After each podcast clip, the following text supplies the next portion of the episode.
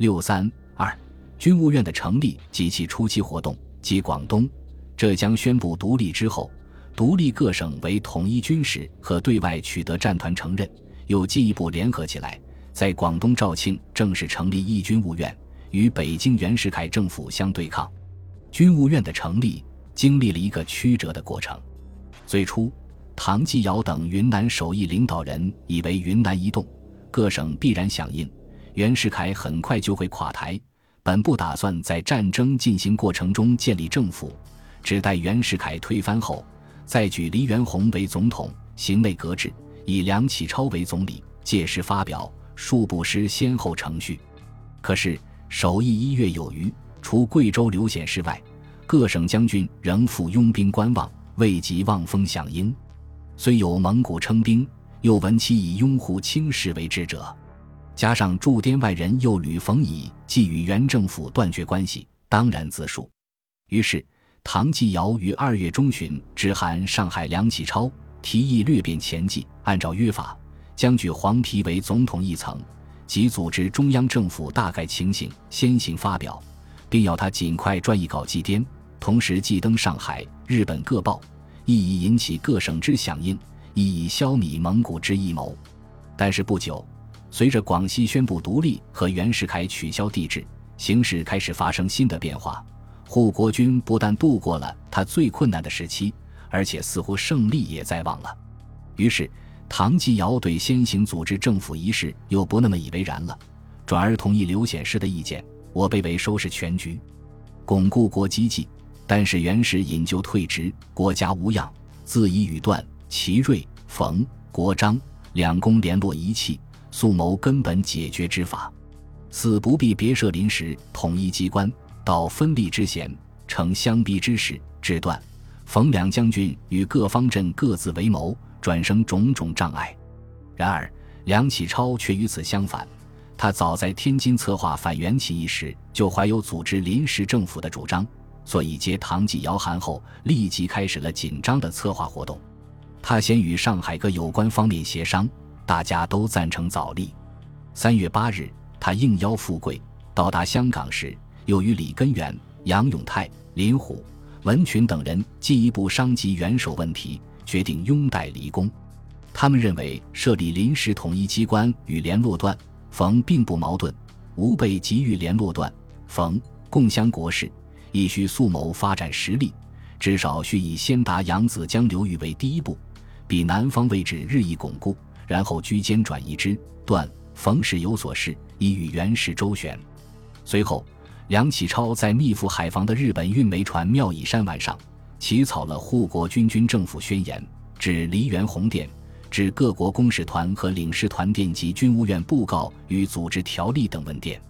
接着，他一面派遣随员黄群带着他的手书及计划组织临时机关各稿，前往云南征求唐继尧的意见。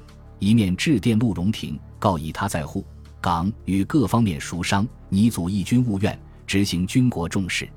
三月底，唐勉强复函表示，组织军务院条例成为过渡时代不二办法，均可照行。所尚待研究者，地与人之问题耳。现在成余未下，我之范围只滇黔贵三省，就以何者为何矣？府军长一职，就推何人为适当？同仁几经研究，均尚未得正确之解决，仍肯先生与干公、甘清、陆荣廷字切商提出，再征求各方面意见，方能确定。正当梁启超准备就人地两问题继续与各方面交换意见时，龙继光突于四月六日宣布广东独立。这固然使独立省份增加到四省，壮大了筹划中的军务院的力量。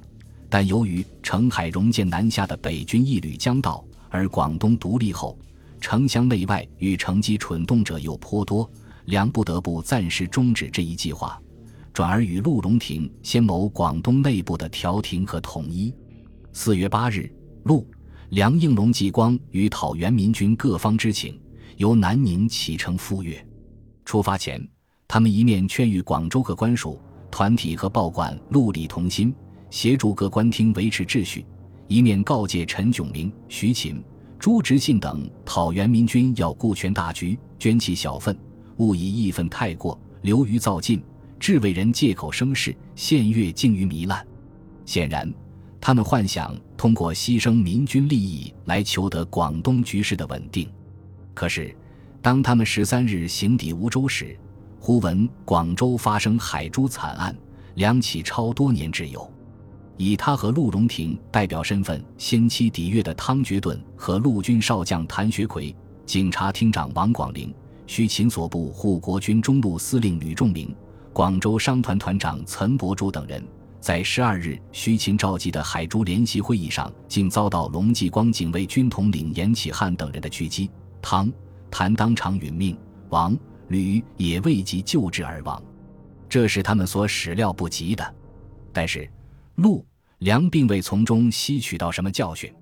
事后，他们仍向龙表示，如果他能答应下列几项条件，将仍维持他的广东都督地位：一、交出蔡乃煌、严启汉；二、分调警卫军出省；三、整顿几军军纪，解散侦探；四、陆敌广州住所临时酌定，由龙来陆所会晤，陆不上观音山；五、将来几军以一半自卫，一半出师征干。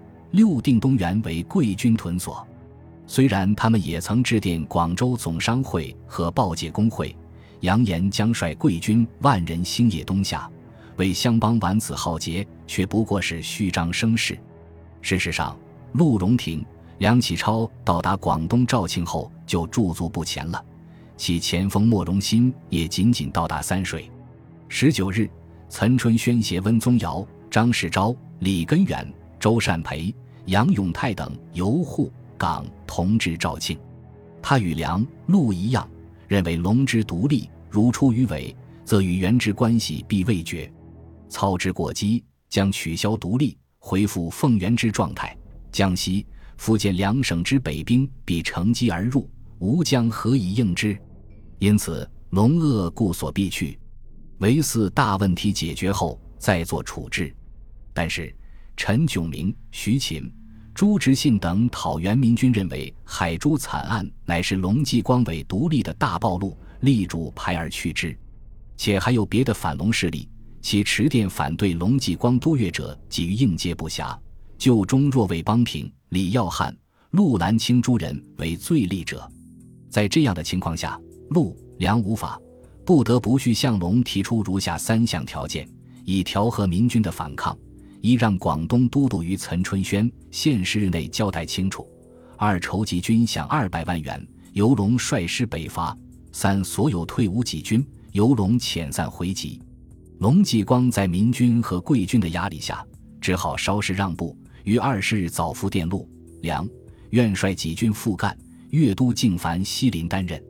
接着又同意陆梁意见，划地而守，马口及西南以上归魏邦平、李耀汉。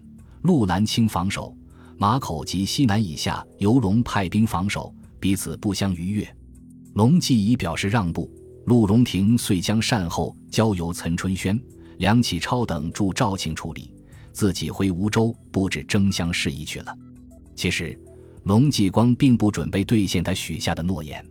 陆回归之后，他以肇庆兵力不足畏，虽为辞职北伐之事，必二月后方能实行。此为龙氏第一次誓言。接着，他又表示岳都督一席绝不辞去，甚至要他出一字将北伐之宣言也办不到。他一面利用自己控制的宣传工具，公开捏成岑春轩以都督相让的谎言，以蒙蔽舆论；一面于四月十八日和二十三日派兵进剿新会江门和佛山石湾两地，镇压反对他窃据都督地位的朱执信中华革命军。稍后。他又拟定一个全面进剿各地民军的恶毒计划，企图彻底解除各地民军对其都督地位的威胁。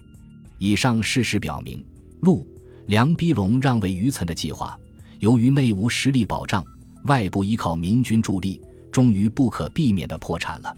为了尽快结束广东内部的混乱局面和出师北伐。梁启超等人又煞费苦心地提出成立两广护国军都司令部的新方案，并拟推岑春轩为都司令。根据都司令部组织令的规定，两广护国军都司令统辖广东、广西两省军队，管理一切军务，监筹政务、财政。显然，这主要是针对隆继光举不肯让出都督一席而设的。《时报》局庄通信指出，明明都督之任，指广东都督不能接收，故特设此都司令之名，使都督亦收其节制。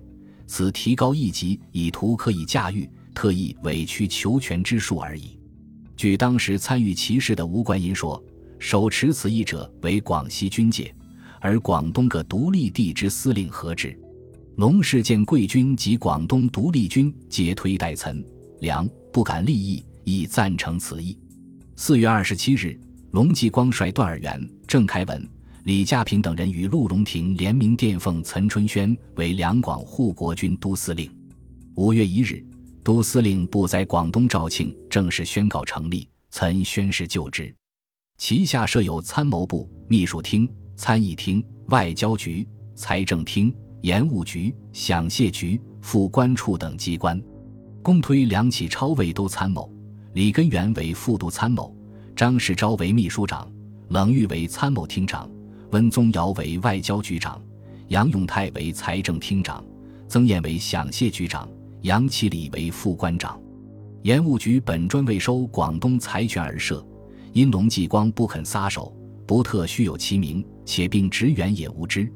本部之外，还设有江校团，专以搜集各级军官。初以孔兆度为之长，后孔复汕头任第一师参谋长，以独立团长张袭兼任之。两广都司令部直辖军队四十二混成旅一独立团。以莫晴雨、李耀汉、莫荣新、林虎为师长，程子凯、魏邦平为混成旅旅长，张喜为独立团长。从此，龙继光虽仍牢牢把持着广东军财两权与西南护国军貌合神离，但名义上毕竟是在都司令部节制之下了，这就为军务院的成立创造了必要的条件。本集播放完毕，感谢您的收听。喜欢请订阅加关注，主页有更多精彩内容。